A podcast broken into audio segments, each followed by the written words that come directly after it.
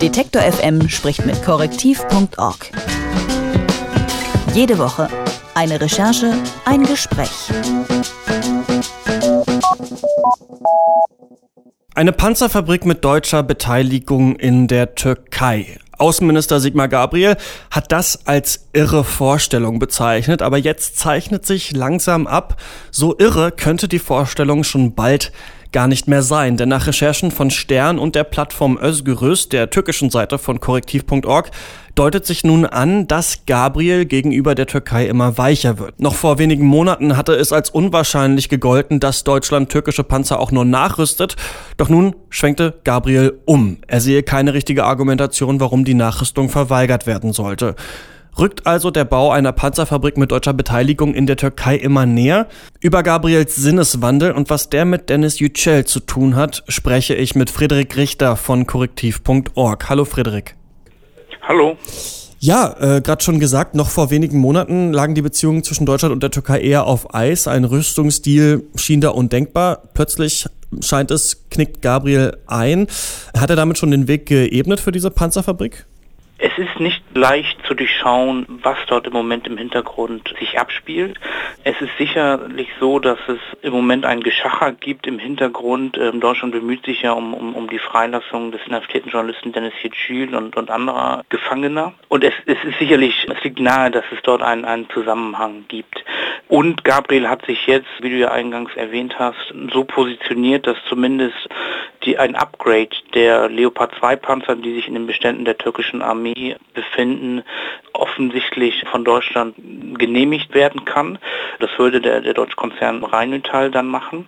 Und das wäre sozusagen ein Weg für die beteiligten Unternehmen in der Türkei, Mitarbeiter einzustellen, Know-how aufzubauen, und das würde dann sozusagen auch in Zukunft einer, einer Panzerfabrik, die dort über ein Gemeinschaftsunternehmen von Rheinmetall gebaut werden könnte, würde dann in der Zukunft auch dieser Fabrik sozusagen helfen.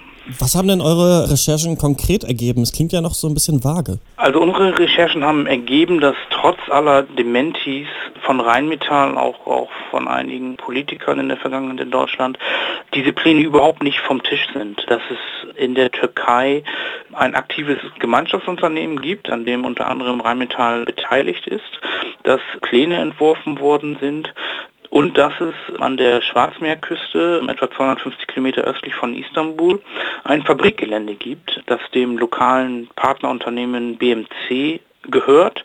Dort soll unter anderem eine Autofabrik entstehen und dort würde auch diese Panzerfabrik angesiedelt werden. Und wir waren vor ein paar Tagen vor Ort. Eine Kollegin von Özgürüz, ähm, unserer türkischen äh, Redaktion, war dort. Und dort roden die Bagger die Wälder und, und bereiten dieses Fabrikgelände vor. Also könnte es sein, dass diese Fabrik schon gebaut wird? Ja, wir gehen davon aus, dass sozusagen die Pläne äh, da sind, dass die beteiligten Unternehmen diese Fabrik bauen wollen. Dahinter steckt ja, dass die Türkei nicht länger sozusagen Panzer importieren möchte, sondern eine eigenen Panzertypen entwickeln und, und produzieren möchte.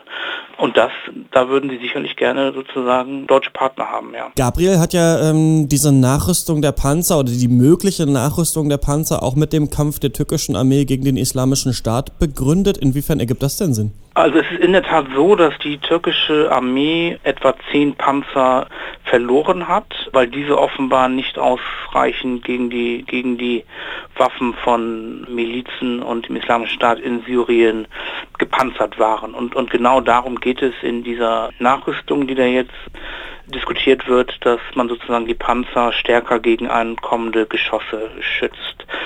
Es ist allerdings so, dass, dass der Islamische Staat ja sehr viele ähm, Gebiete verloren hat und eigentlich auch in keinen Gebieten in der Nähe der Türkei mehr, mehr präsent ist, sodass dieser direkte, also dass es nochmal direkte Kämpfe oder direkten Kontakt zwischen der türkischen Armee und dem Islamischen Staat gibt in Zukunft, ist eigentlich sehr, sehr, sehr, sehr unwahrscheinlich. Und die Gefahr bei diesen Rüstungslieferungen in die Türkei ist halt immer, dass dann die Waffen vielleicht in Zukunft gegen die Kurden zum Beispiel eingesetzt werden. Du hast ihn vorhin ja schon angesprochen, Dennis Yücel hat sich auch schon zu diesem möglichen Rüstungsdeal geäußert. Der gefangene Weltjournalist, der könnte sogar davon profitieren, möglicherweise aus seiner Haft entlassen werden, aber er selbst hat gesagt, sagt, für schmutzige Deals stehe ich nicht zur Verfügung. Kannst du noch mal sagen, wie er darin verwickelt ist? Also er ist gar, darin gar nicht verwickelt, aber er ist sozusagen Teil der, der, der Verhandlungsmasse, wenn ich das mal so bezeichnen darf. Deutschland bemüht sich ja intensiv um eine Freilassung und da wird jetzt denke ich, im Hintergrund geschachert, ohne dass das viel bekannt ist. Aber also wenig oder keine Details bisher an die Öffentlichkeit gedrungen sind, was Deutschland da eigentlich bietet. Mich persönlich erinnert das so ein bisschen an die Verhandlungen und, und die Deals, die es damals zwischen der BRD und der DDR gab. Die DDR hat ja politische ein, ein Gefangene sozusagen an die Bundesrepublik ähm, verkauft, um an, an Devisen zu, zu, zu gelangen. Und ich vermute, dass auch sozusagen in dieser Art und Weise hinter den Kulissen verhandelt wird und das, was Deutschland sozusagen bieten kann, sind Genehmigungen von, von Rüstungsexporten.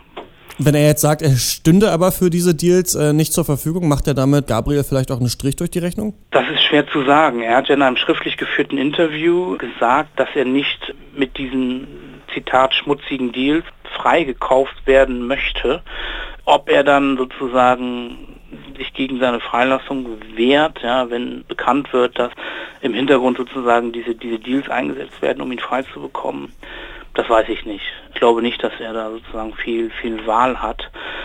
Es ist halt, ist halt die Frage, also ich glaube, wir alle wollen, dass er sozusagen freikommt. Wenig Leute in Deutschland wollen, glaube ich, dass sozusagen die Türkei in dem Zustand, in dem sich aktuell befindet, dieser starken autoritären Person Erdogan an der Macht, dass die Rüstungsgüter bekommen. Ja, und vielleicht gibt es aber keinen, also es ist schwer zu sehen, welchen anderen Ausweg es da sozusagen gibt. Ja, also ist, ist schwer zu sagen, wie es, weitergeht und wie es sich letztlich auflöst. Der deutsche Außenminister Sigmar Gabriel ist Rüstungsdeals mit der Türkei nicht mehr abgeneigt. Was das für Auswirkungen haben könnte und ob tatsächlich eine Panzerfabrik mit deutscher Beteiligung in der Türkei gebaut wird, darüber habe ich mit Frederik Richter von korrektiv.org gesprochen. Danke, Frederik.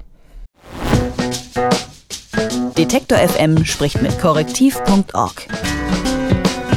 Jede Woche eine Recherche, ein Gespräch.